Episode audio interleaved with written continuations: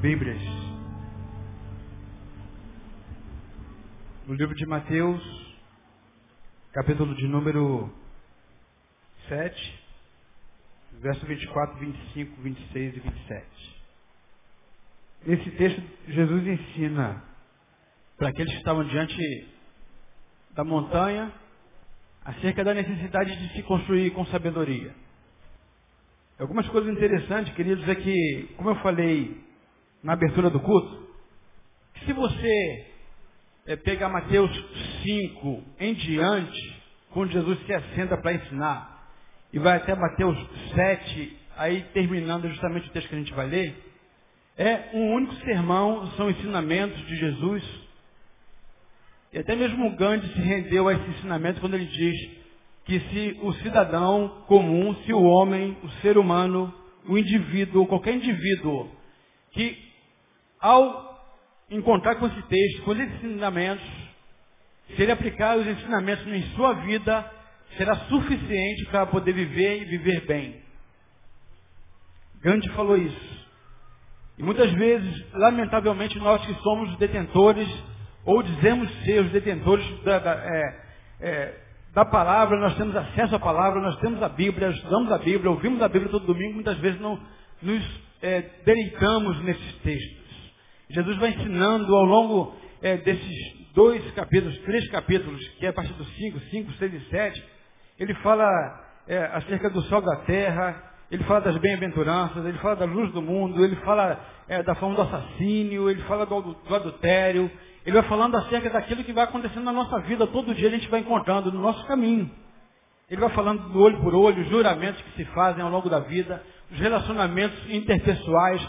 Ele fala sobre relacionamento conjugal, relacionamento é, de amigos. Ele fala de, de, de construções, ele fala de oração, ele fala de esmola, ele fala de tudo. Tudo que a gente precisa saber, tudo que a gente precisa conhecer acerca de evangelho, acerca de reino de Deus, é explanado nesse sermão da montanha.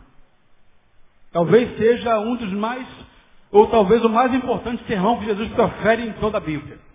Depois a gente vê Jesus falando acerca de muitos outros assuntos, falando também acerca dos últimos, do fim dos últimos tempos, né, dos últimos dias que aconteceria, mas o sermão da montanha é o manual para aquele que quer viver e viver bem, saudável como ser humano.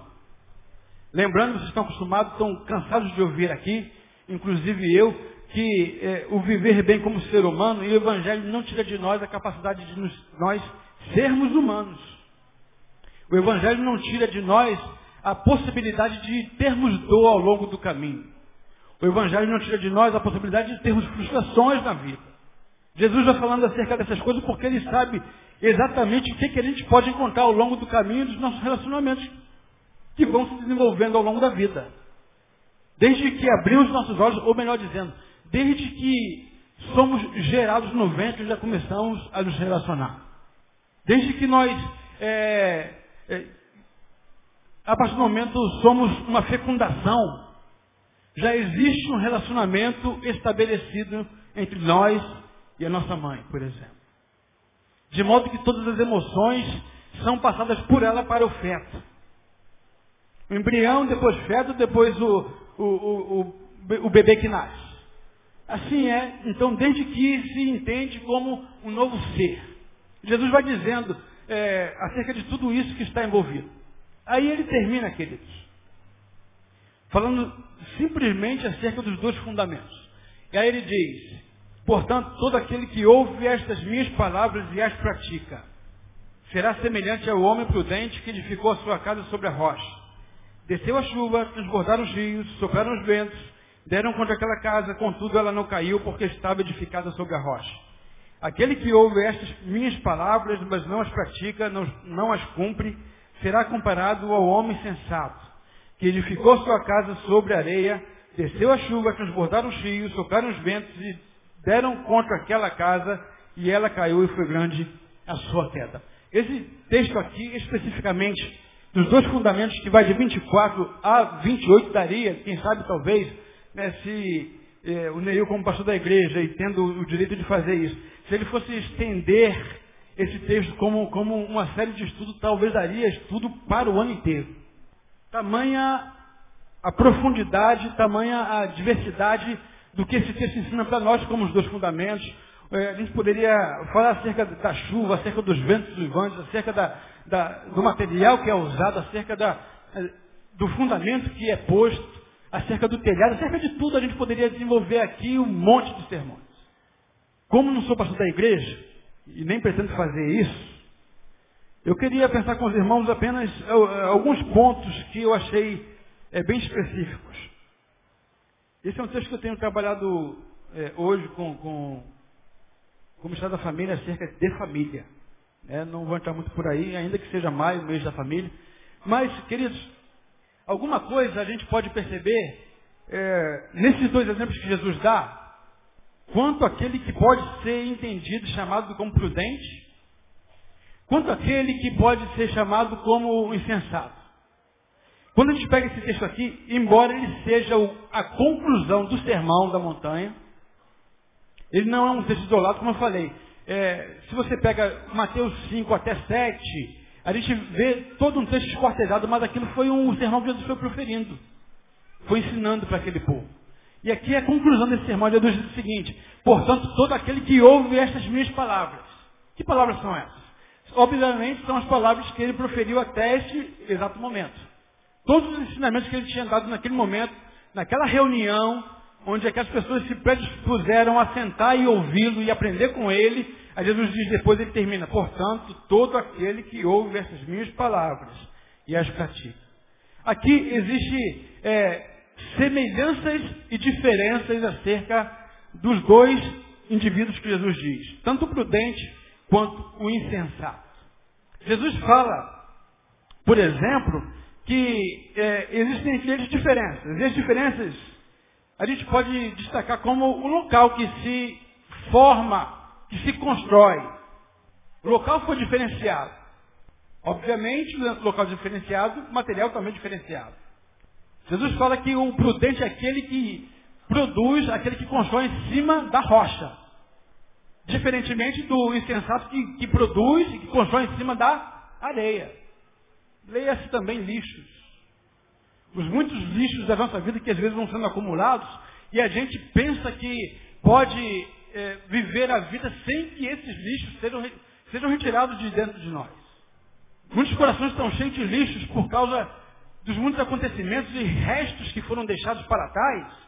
E a gente vai acumulando, acumulando, acumulando, e acho que de uma hora para outra a gente pode começar a construir de forma aleatória.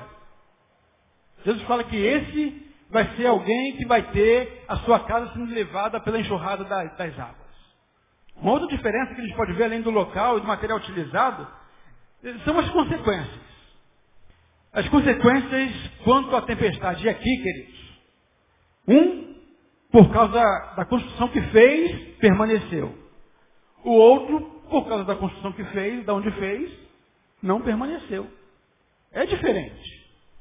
Agora, tanto do prudente quanto do insensato também existe é, o que a gente pode chamar de semelhança. Existem diferenças, mas existem também semelhanças entre os dois.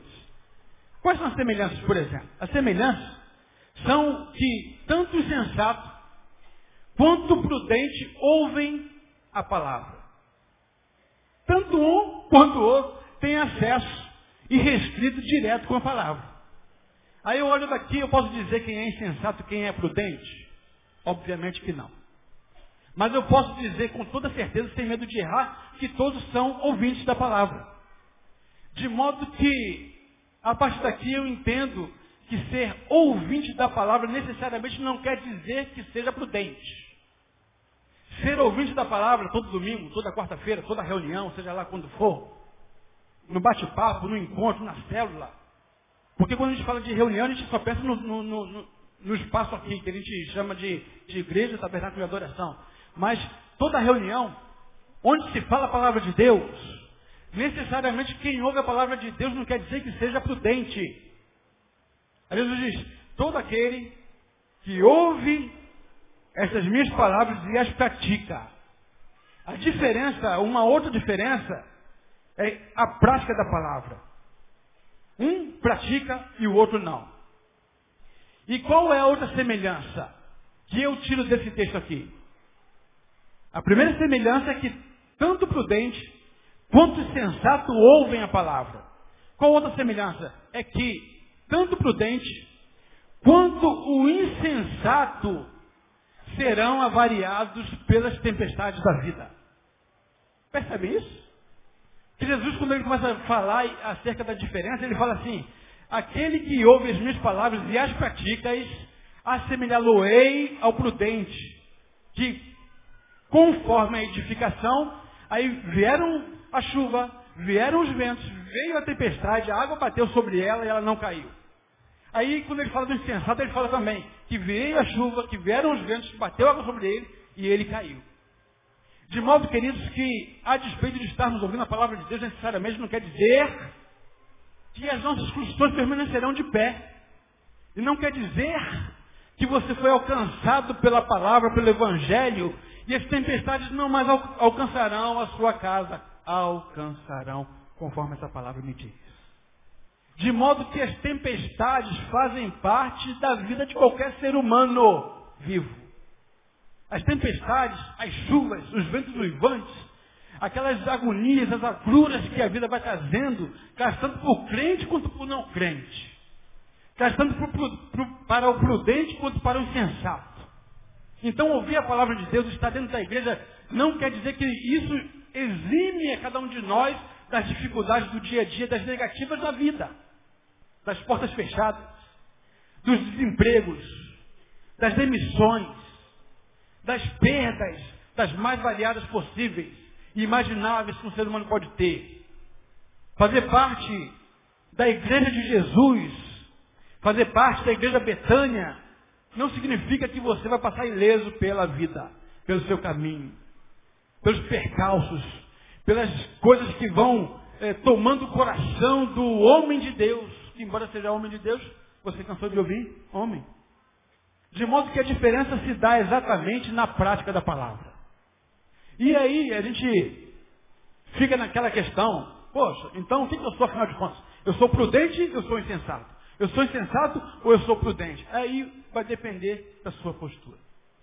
Porque Jesus fala da palavra aqui, e existem algumas coisas que são, como eu posso chamar, talvez, não sei se é o mais correto, mas como se fosse um, um, uma overdose que a gente vai tomando ao longo do nosso caminho, da nossa caminhada cristã.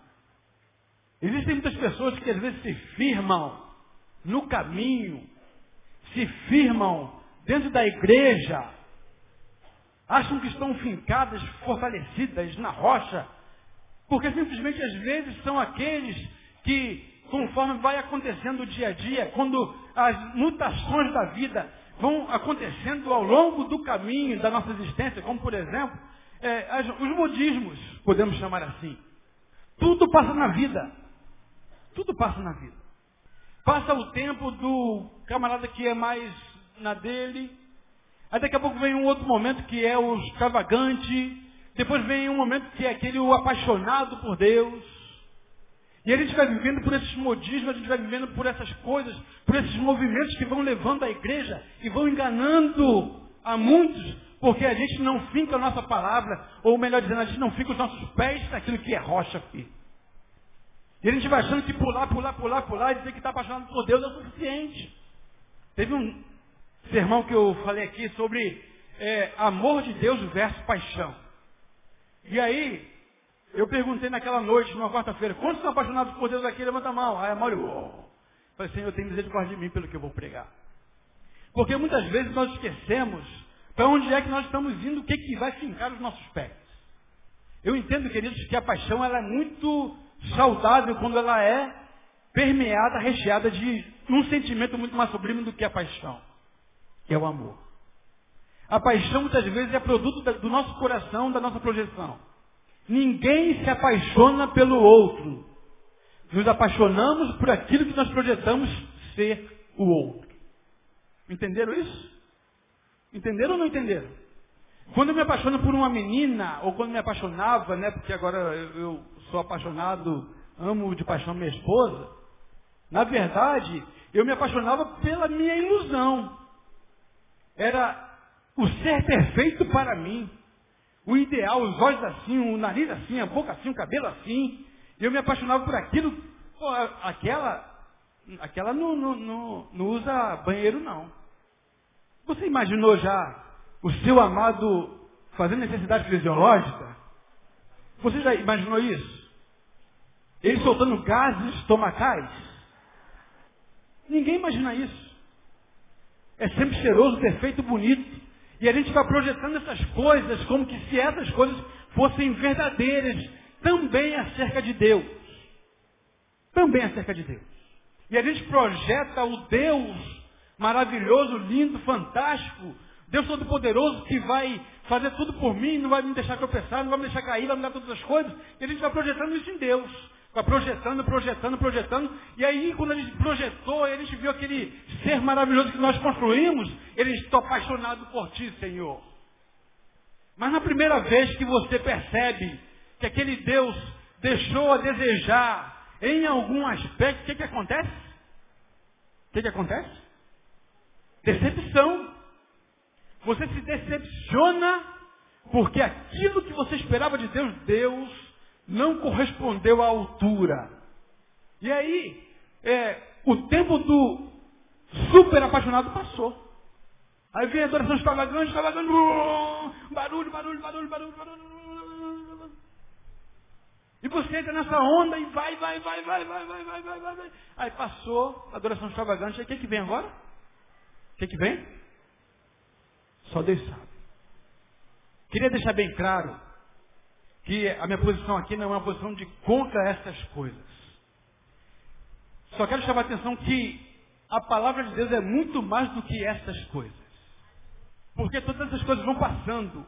E aí, quando Jesus fala, aqueles que ouvem as minhas palavras e as praticam, todo movimento que vier em nosso encontro que não esteja respaldado na palavra de Deus, rechaça em nome de Jesus. Embora seja moda, queridos. Embora se torne moda no nosso meio. Eu sei que a gente às vezes vai com as outras e vai conforme as ondas, vão nos empurrando, nos batendo, nos jogando. Mas o que deve pautar a nossa vida, o nosso caminho, a nossa postura, forma de pensar, forma de ter consciência acerca dos acontecimentos da vida tem que ser a palavra de Deus. Tem que ser a palavra de Deus. Porque quando está falando da paixão, não estou falando contra a paixão simplesmente. A paixão vazia. Porque com a mesma rapidez que ela vem, ela vai. E se a paixão vazia leva você, ela vai te deixar na mão. Diferentemente do amor. Você já viu na palavra de Deus, pelo menos se você souber, pode me ensinar. Eu permito, não me rogo de aprender. Se existe lá algum texto dizendo, porque Deus está apaixonado pelo seu povo de forma louca.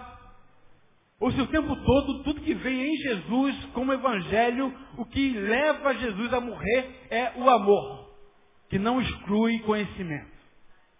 Diferente da paixão, que é uma, uma, uma produção nossa, o amor traz consigo conhecimento. Para amar, eu tenho que conhecer, e conhecer muito. E depois decidir se quero amar ou não, do jeito que é, ela ou ele. E vice-versa. De modo que quando Jesus morre na cruz do Calvário, ele não morre pela paixão ao João, a Maria.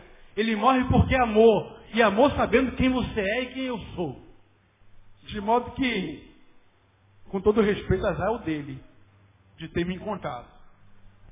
Porque ele sabe exatamente quem eu sou. Ele sabe exatamente quais são as minhas mazelas. E ele não morreu enganado. Porque ele conhece e ama. De modo que quando Jesus fala assim, aquele que ouve as minhas palavras e as pratica, eu sou levado lá onde João diz, a carta de João diz, 14, 21, aquele que tem os meus mandamentos e os guardam, este é o que me ama. De modo que o diferencial daquele que é de Deus, aquele que está na rocha, aquele que os ventos vão bater, vão soprar, a chuva vai cair, as enchentes vão, vão alcançar, o que vai determinar que é um prudente ou não, não é o quanto se pula. Não é pela moda que se vive, mas é aquele que tem os mandamentos e os guarda. E uma vez guardando, praticam. Praticam. Agora, como que a gente vai praticar a palavra de Deus se a gente não abre a palavra de Deus para ler? Para meditar? Como que a gente vai saber os ventos de doutrina que a palavra vai ensinando para nós? E digo mais, queridos, nós já estamos nesse tempo. Não é um tempo futuro. É o nosso tempo, é a nossa geração. Os ventos doutrina estão batendo, estão arrastando, e a gente está como folha seca porque a gente não conhece a palavra de Deus. Essa que é a verdade. Tudo que vem nos leva, e tudo que vai nos deixa. Tudo que vem nos leva. E a gente vai vivendo dessa forma. E aí, tudo passa. E quando essas coisas passarem, o que, que vai ficar? A paixão que você sentia pelo ator passou? Quem se apaixonou por ator aqui? Levanta a mão. Os poucos corajosos, né? Levantaram a mão aí. Eu, eu já me apaixonei. Não foi só uma vez, não. Todos nós somos suscetíveis dessas coisas. Agora, do mesmo jeito que a gente projeta, a paixão foi embora, o que, ficou? Eu pensava, né? Vou. Deixa pra lá. Passar vergonha aqui. É, é, são essas elucubrações que a gente vai sendo acometidos por, por elas no, no caminho aí. E aí, tudo passa, mas aí a palavra de Deus, o Evangelho vai me ensinar em Mateus 24, 35. Né? Passarão todas as coisas, passarão as, os modismos, passarão as ondas, passarão os, os ventos, passarão as tempestades, mas a minha palavra não passará jamais. Permanecerá para sempre a palavra de Deus. A palavra de Deus acerca de você nunca passará. A palavra de Deus acerca de Jesus nunca passará. A palavra de Jesus no Sermão da Montanha também não passará. E se você não souber construir, construir bem, você vai ter a sua casa arruinada. Palavra de Deus. Palavra de Deus. Aí eu queria, pensando na nossa produção, uma boa, uma boa produção ou uma boa construção, ela pode produzir algumas coisas em nós. Como eu falei, esse, esse esses quatro versículos aqui, ele, ele é um complemento, fechamento de é, três capítulos. Então eu escolhi apenas três aqui, pontos para a gente pensar um pouquinho. Primeiro que é, a boa construção que a gente pode fazer e quer fazer e vai fazer pela palavra, ela produz um desejo de servir imenso dentro do nosso coração. Mateus 6, de 1 a 4, nesse mesmo sermão da montanha, ele vai falar sobre a prática da justiça. Vai guardar-vos de praticar vossos atos de justiça diante dos homens, para seres vistos por eles. Se os fizerdes, não tereis galardão junto do vosso Pai que está nos céus. Portanto, quando deres esmola, não faças tocar trombeta diante de ti, como os hipócritas nas sinagogas e nas ruas, para serem glorificados pelos homens. Em verdade vos digo que já receberam o seu galardão. Mas quando tu deres esmola, não saiba a tua esquerda o que é a tua direita fez para que a tua esmola seja dada secretamente. Então, teu pai que vê em secreto te recompensará. Queridos, estamos vivendo momentos muito difíceis. E aí, eu tenho aprendido ao longo da vida, e aprendi por esses dias, uma coisa muito, muito terrível, e que me fez olhar para mim mesmo. Quando a construção faz em nós, produz em nós o desejo de servir, e servir sem interesse, me faz ver também que, infelizmente, eu preciso de subterfúgio para poder servir. Infelizmente, a nossa geração é uma geração que não tem conseguido construir alguma coisa por conta própria. Infelizmente, queridos, primeiro, porque tudo que a gente faz com a mão direita, a gente faz questão absoluta que a mão esquerda saiba. É impressionante quantos outdoor nós precisamos? Quantas luzes, quantos backlights precisamos para mostrar nossa capacidade de fazer e de produzir? Isso, ou essas produções são questionáveis porque, quem sabe, talvez, é bem possível que são produções que ficarão ou virão, virarão pó. São produções que não acrescentarão nada na nossa construção. E pior ainda, isso faz-me ver que eu tenho, infelizmente, perdido a capacidade de produzir Porque quando Jesus fala dessas coisas aqui, não te faça você é, o que a tua mão direita fizer, que a tua esquerda não saiba. A gente pode perceber primeiramente um indivíduo que tem duas mãos. O indivíduo que tem uma mão direita e uma mão esquerda. De modo que o que a direita faz, a esquerda não deve saber, segundo as palavras de Jesus. Mas, segundo as palavras do mundo capitalista que nós estamos inseridos, tem que saber, não somente a mão esquerda o que a direita faz, mas também o pé tem que saber, o olho tem que saber, a orelha tem que saber, todo mundo tem que saber. Todo mundo tem que saber as minhas produções, as minhas capacidades. E a gente está produzindo não para o reino de Deus, mas para mim mesmo. Jesus vai dizendo aqui, você já, já recebeu o galardão. Tua recompensa foi o reconhecimento público. Agora, cabe a nós escolhermos o que, que nós quer, queremos de verdade. Se é o reconhecimento público que está aqui agora como um vapor, como uma morte, como uma vida, daqui a pouco se desvanece, ou a gente quer o galardão que Deus promete, que não é perecível, que dura para sempre. Esse texto aqui também me faz ver que, infelizmente, muitos de nós produzimos e precisamos, para produzir, os muitos ministérios que nós temos dentro da nossa comunidade. Lamentavelmente eu falo isso. Aprendi isso com o mestre. De modo que, para a gente hoje alcançar quem está lá fora, eu não tenho mais hoje capacidade e autoridade, eu não tenho mais confiança, eu não tenho mais é, intrepidez, eu não tenho coragem de ir fazer o que eu tenho que fazer. Eu preciso de um ministério específico para fazer, para realizar. E quando esse ministério específico precisa, ou precisamos dele, isso mostra o fracasso que nós estamos tendo ante a nossa missão de vida. Entenderam? Ou não entenderam? De uma forma mais clara. Por que é que hoje, por exemplo, nós temos que fazer campanha para a cesta básica? Por que é que nós precisamos dar um pão ao mendigo que está lá na rua, se não for pelas madrugadas do carinho que as igrejas vão fazendo? Por que é que nós precisamos do, do, do organizacional, da instituição chamada ministérios diversos, para nós produzirmos a nossa vida e sermos gente? Por que é que a gente precisa solicitar ação social, quem sabe talvez um remedinho, a alguém que não tem nem o que comer? Se não tão somente olharmos para nós e vermos que simplesmente estamos fracassando na missão de vida. Que Jesus não dá para ação social. Jesus não dá para o Ministério da Família. Jesus não dá para o Ministério de Missões.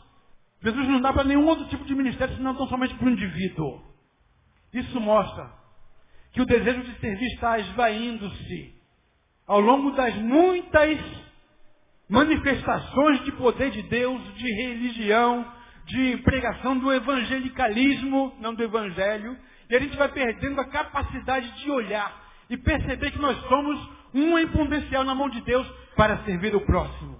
Eu e você. É o indivíduo com o indivíduo. Não é só a instituição com o indivíduo. E nós nos escondemos atrás da instituição. Só fazemos se for por intermédio da instituição. O que nós estamos construindo, afinal de contas? O que nós estamos construindo? Tem que ser resgatado em nós o que Jesus fazia. Temos vários exemplos na Bíblia. Temos vários, vários, vários, vários escritores aqui na Bíblia. Temos vários personagens na Bíblia. Todavia, queridos, muitas vezes nós nos mergulhamos nas teologias diversas do nosso tempo contemporâneo, do tempo passado, as teologias de Paulo, porque Jesus não veio fazer teologia, Jesus não viveu para fazer teologia, Jesus viveu a vida. Jesus foi ser humano. Tudo que ele queria era pregar o reino de Deus.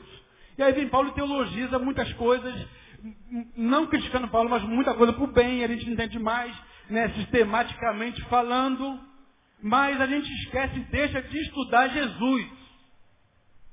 Como eu falei, aqui chamando a atenção acerca do que Gandhi fala do sermão da montanha, se um ser humano, um indivíduo, puder estudar, entender e aplicar o sermão da montanha na vida, não precisará mais de nada.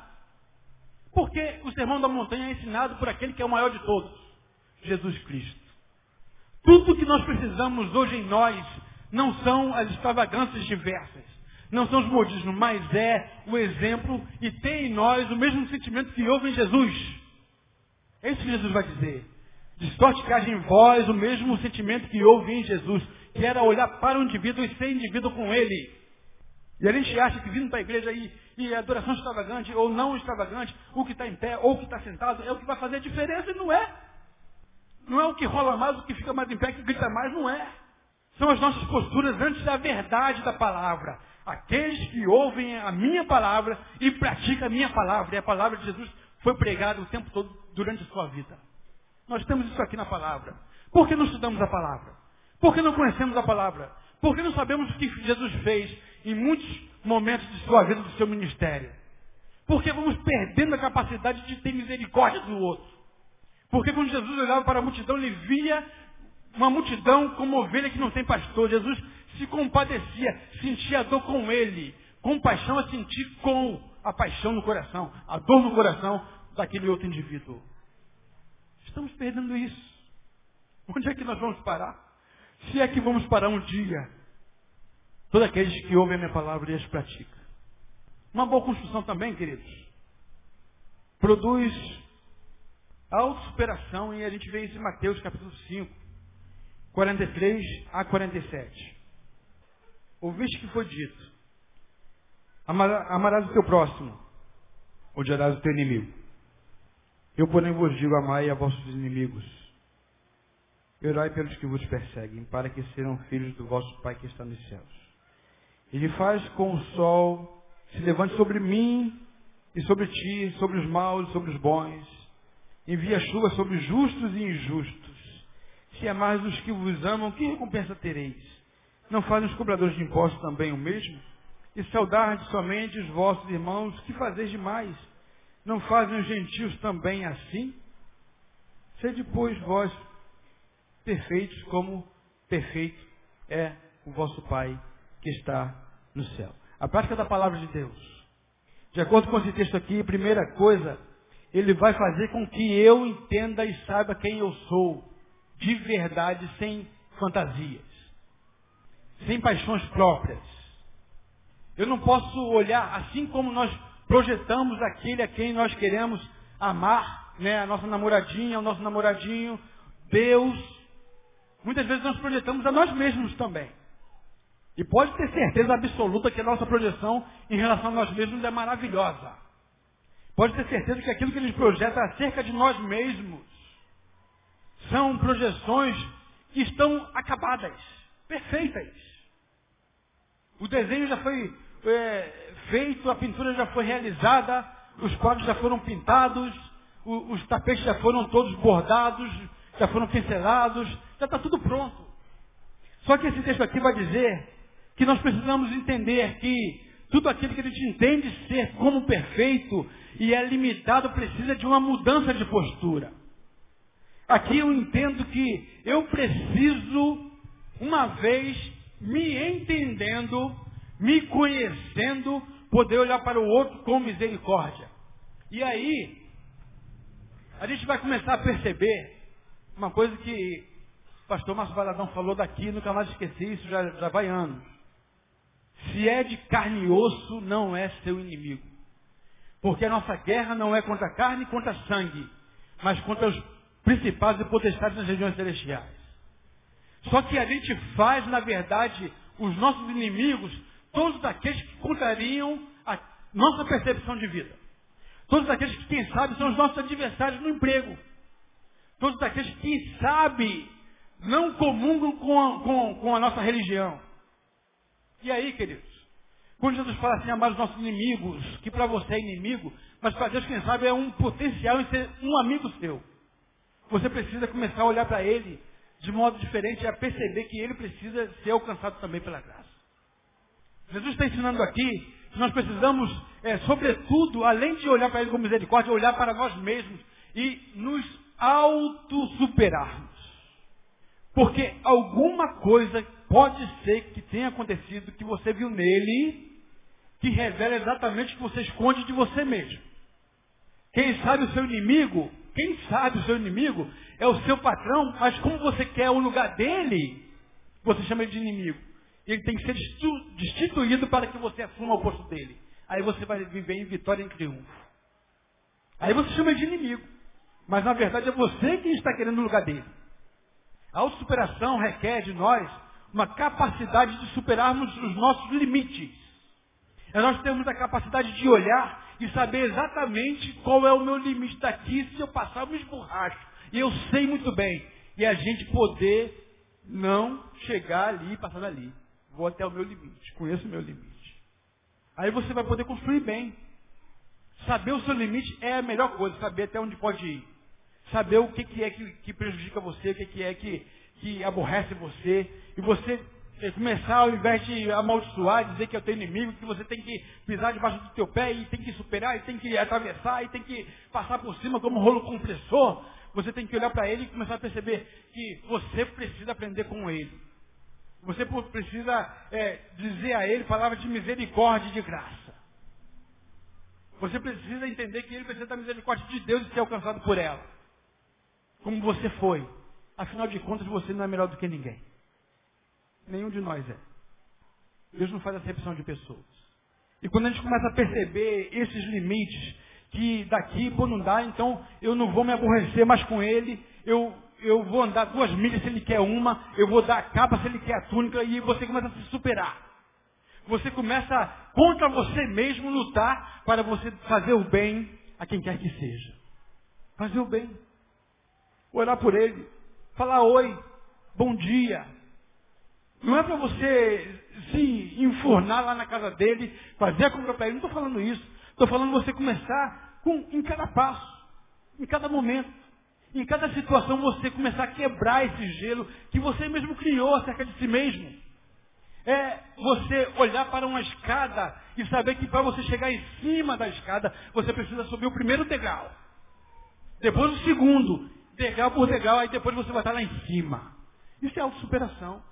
É você entender o seu limite e saber exatamente até onde você pode ir hoje. Amanhã você vai mais um pouquinho. Depois você cresce mais, aí você vai ver que espírito que você vai ter. Um espírito de excelência, porque você resolveu se auto-superar. Isso aqui é verdade. Um degrau de cada vez. Sem pressa. Sem desespero. Vai subindo. Sobe hoje. Diz oi hoje. Amanhã você aperta a mão. Depois você bate um papo, fala uma, uma frase. Você vai quebrar o gelo, você vai construir alguma coisa que vai ser saudável para o relacionamento dos dois. Essa ponte que Deus quer que você faça. Essa ponte que Deus quer que você faça. Você é sacerdócio real. Está lembrado disso? Está lembrado disso? O sacerdócio nada mais é do que ponte. Você é a ponte que vai alcançar o outro. Você. Só você. Nos seus relacionamentos, só você pode alcançar o outro. Não vai ser pastor, não vai ser irmão, o irmão, não vai ser ninguém. Não vai ser eu que vou sair do meu lugar para construir a ponte que você precisa construir, se auto-superando. Isso é ponte, isso é sacerdote. Ser sacerdote é ser a ponte. De, de fazer o outro mudar de um lado para o outro. Às vezes aí ele tá, o cara está ilhado lá, isolado, ah, mal amado, a, a vida só deu pancada no camarada, e você olha para ele, vê ele amargurado com a cara fechada e você fecha a cara para ele também que se dane. E às vezes o cara está precisando de, uma, de um amparo, de um ombro amigo, e você pode ser canal de Deus na vida dele, mas você rejeita porque você quer se relacionar só com os iguais. É assim que acontece, infelizmente. Se produz assim, gente, se não tem a capacidade de autossuperação, vai ficar difícil, vai ruir a nossa construção. Terminando, uma boa construção produz também a iluminação interna da nossa própria casa. Mateus 5, 14 e 15. Mateus 5, 14 e 15. Diz assim, vós sois a luz do mundo.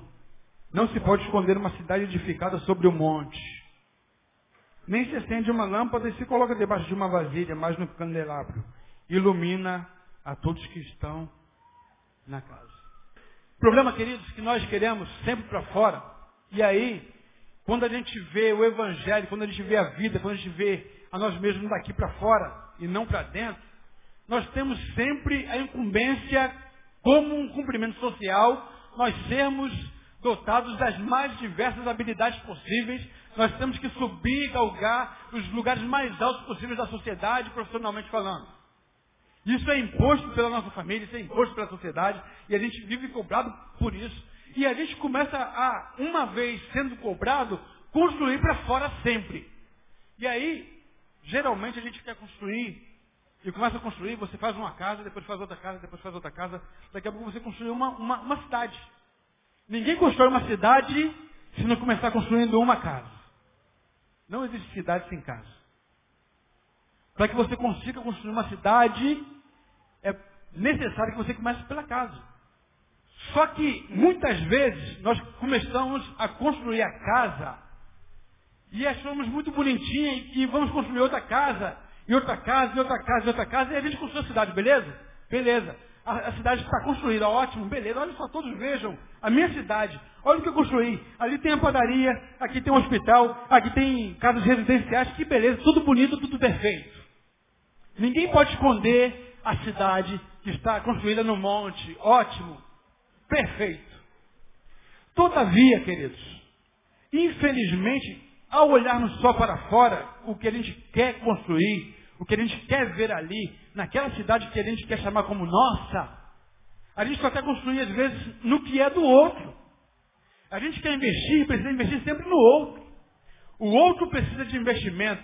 O outro precisa se resgatar. O outro precisa ser melhor pai. O outro precisa ser melhor mãe. O outro precisa ser melhor pai. Precisa ser melhor amigo. Precisa ser melhor cidadão. O outro, sempre o outro, o outro, o outro, outro. E aí a gente vai construindo sempre para o outro. Na primeira reunião do Ministério da Família desse ano, a gente reunido, começamos a discutir acerca de alguns assuntos. É interno, mas não, não interfere nada. Só para exemplificar. E aí nós chegamos a uma conclusão. Precisamos trabalhar para alcançarmos os outros casais, sim, perfeito. Mas só será saudável se nós alcançarmos os outros casais se nós conseguirmos alcançar primeiro a nossa casa. De modo que a gente às vezes fica muito preocupado em construir a casa dos outros, fortalecer a casa dos outros, ser bênção para o outro. Eu vou ser bênção lá na minha igreja, no meu ministério, para os meus amigos, para o meu pastor. Eu quero ser bênção na vida dele, mas como está a tua casa? Você está edificando cidades das mais diversas e variadas possíveis aí, com os seus afazeres, com as suas conquistas profissionais. Mas como é que está a tua casa? Como está o travesseiro vizinho que você tem lá na sua cama? Como está o teu relacionamento com o teu filho? Que muitas vezes você quer que ele seja PHD futuramente, para te honrar e ser honrado na sociedade, mas você sequer dá um abraço nele quando ele traz um, um desenho todo borrado, boi de um olho só com uma perna. E você ignora isso. Não sabendo que isso é só o início para ele chegar a ser PHD. É no boizinho de uma perna só, de um olho só, é uma vaquinha, é uma, é uma árvore, é casa, seja lá o que for. E você não valoriza esse tipo de coisa pequenas que acontece na sua casa. Você está preocupado com a casa dos outros. Você está preocupado e atendendo. Você está apagando incêndio na família dos outros. Você atende marido que está separando, está indo embora de casa. Você atende mulher que está em colapso, está desesperada. Você atende todo mundo. Você é o expert, você é o fera. Você manda bem em todas as coisas. Como está a tua casa? Como é que está a tua casa? Vós sois a luz do mundo. Não se pode esconder uma cidade edificada sobre o um monte. Não se pode. Todos vão ver a cidade que você edificou. Mas ele vai falando aqui também, não se pode esconder, ou melhor aqui mais embaixo, é, ilumina todos que estão na casa. Na sua casa. Como está o seu relacionamento com a sua esposa? Que aqui é perfeito, todo mundo olha, bonita, né? Show de bola, caraca, queria ter uma mulher daquela ali, queria ter um marido daquele ali. Poxa, se eu fosse marido daquela mulher, se eu fosse esposa daquele cara, pô, o cara é fera, o cara manda bem, o cara sabe tudo, domina tudo, conhecedor de tudo. O cara deve ser fera, deve ser um bom amante, deve ser um bom marido. O cara deve saber os mais segredos profundos do sexo. O cara. Não deixeis enganar. As aparências enganam. De modo que cada um tem que ter a sua própria vida. Não viva pela vida do outro.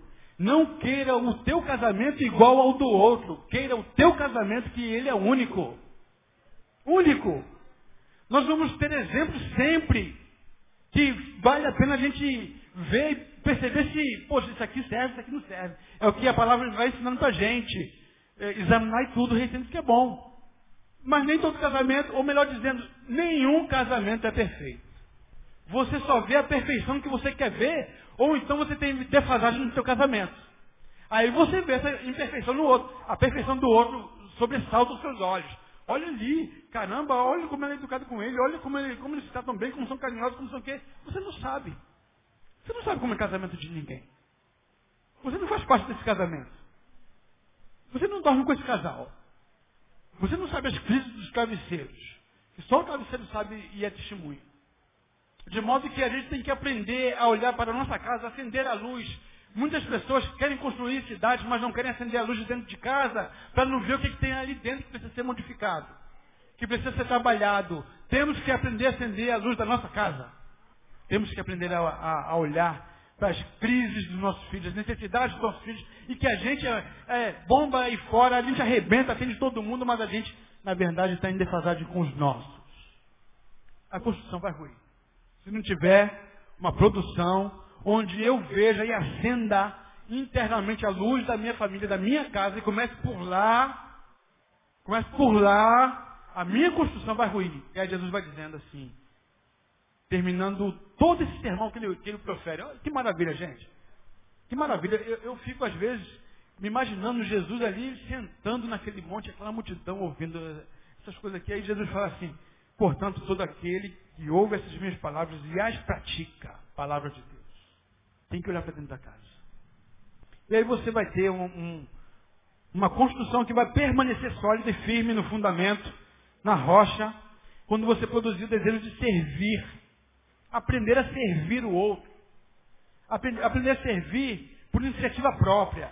Não é só dependendo da ação social, do, da cesta básica, do quilinho aqui, do remédio. Não é só é, a saída, a gente vai sair da Kombi. Não é só no Vale de Jequitinhonha, quando tem viagens para lá. E, e, vai lá, e, e, muita gente vai lá para pegar a hora de, de atividades complementares da faculdade, porque deve ser 80 horas, sei lá quanto tempo é. E a gente vai se interessando, a gente vai se relacionando com o outro só para tirar dele. O que, que ele pode me servir?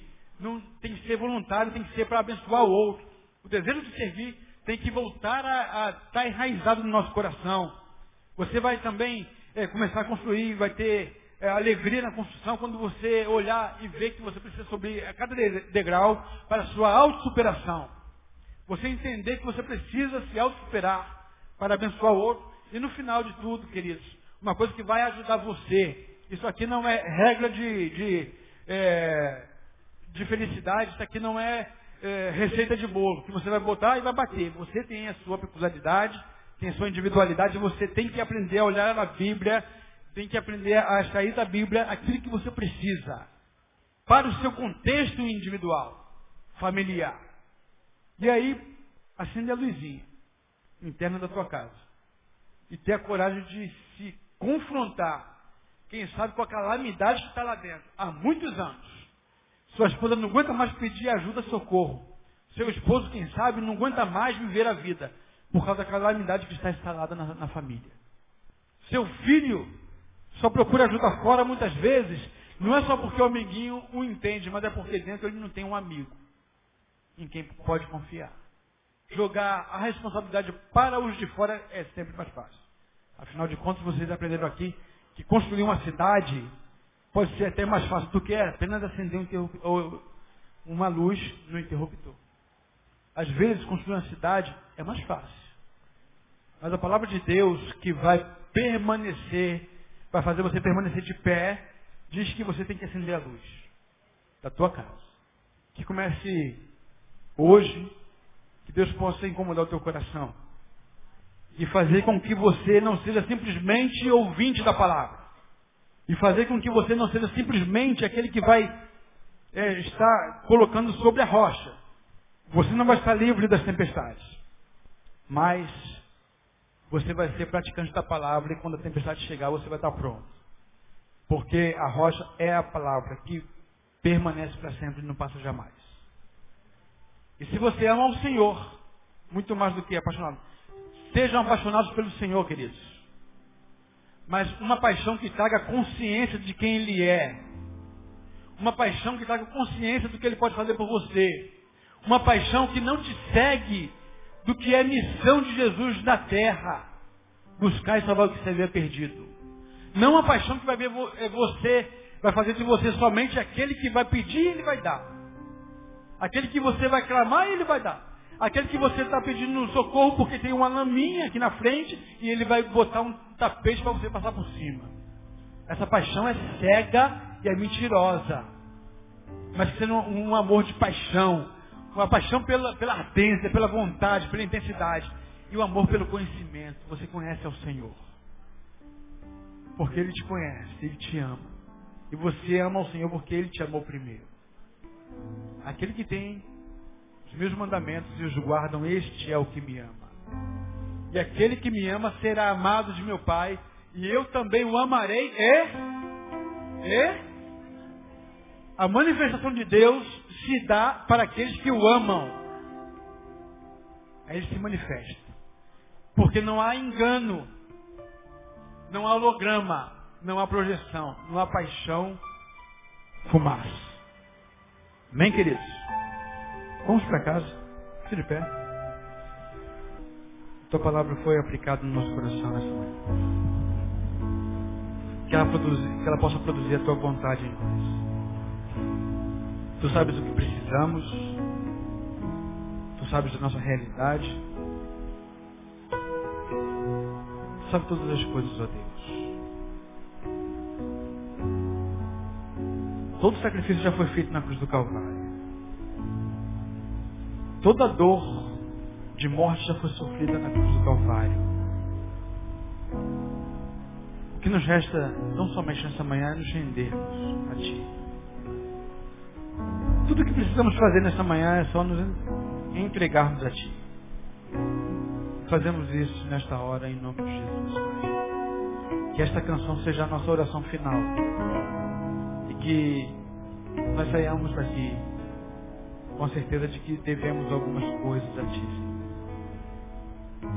Devemos nos entregar ao nosso próximo, devemos nos superarmos, devemos acender a luz da nossa casa. Nos ajude, nos capacite. Te peço em nome de Jesus. Deus nos abençoe, queridos, após a, a canção, estamos encerrados. Até a noite, Deus nos permitir.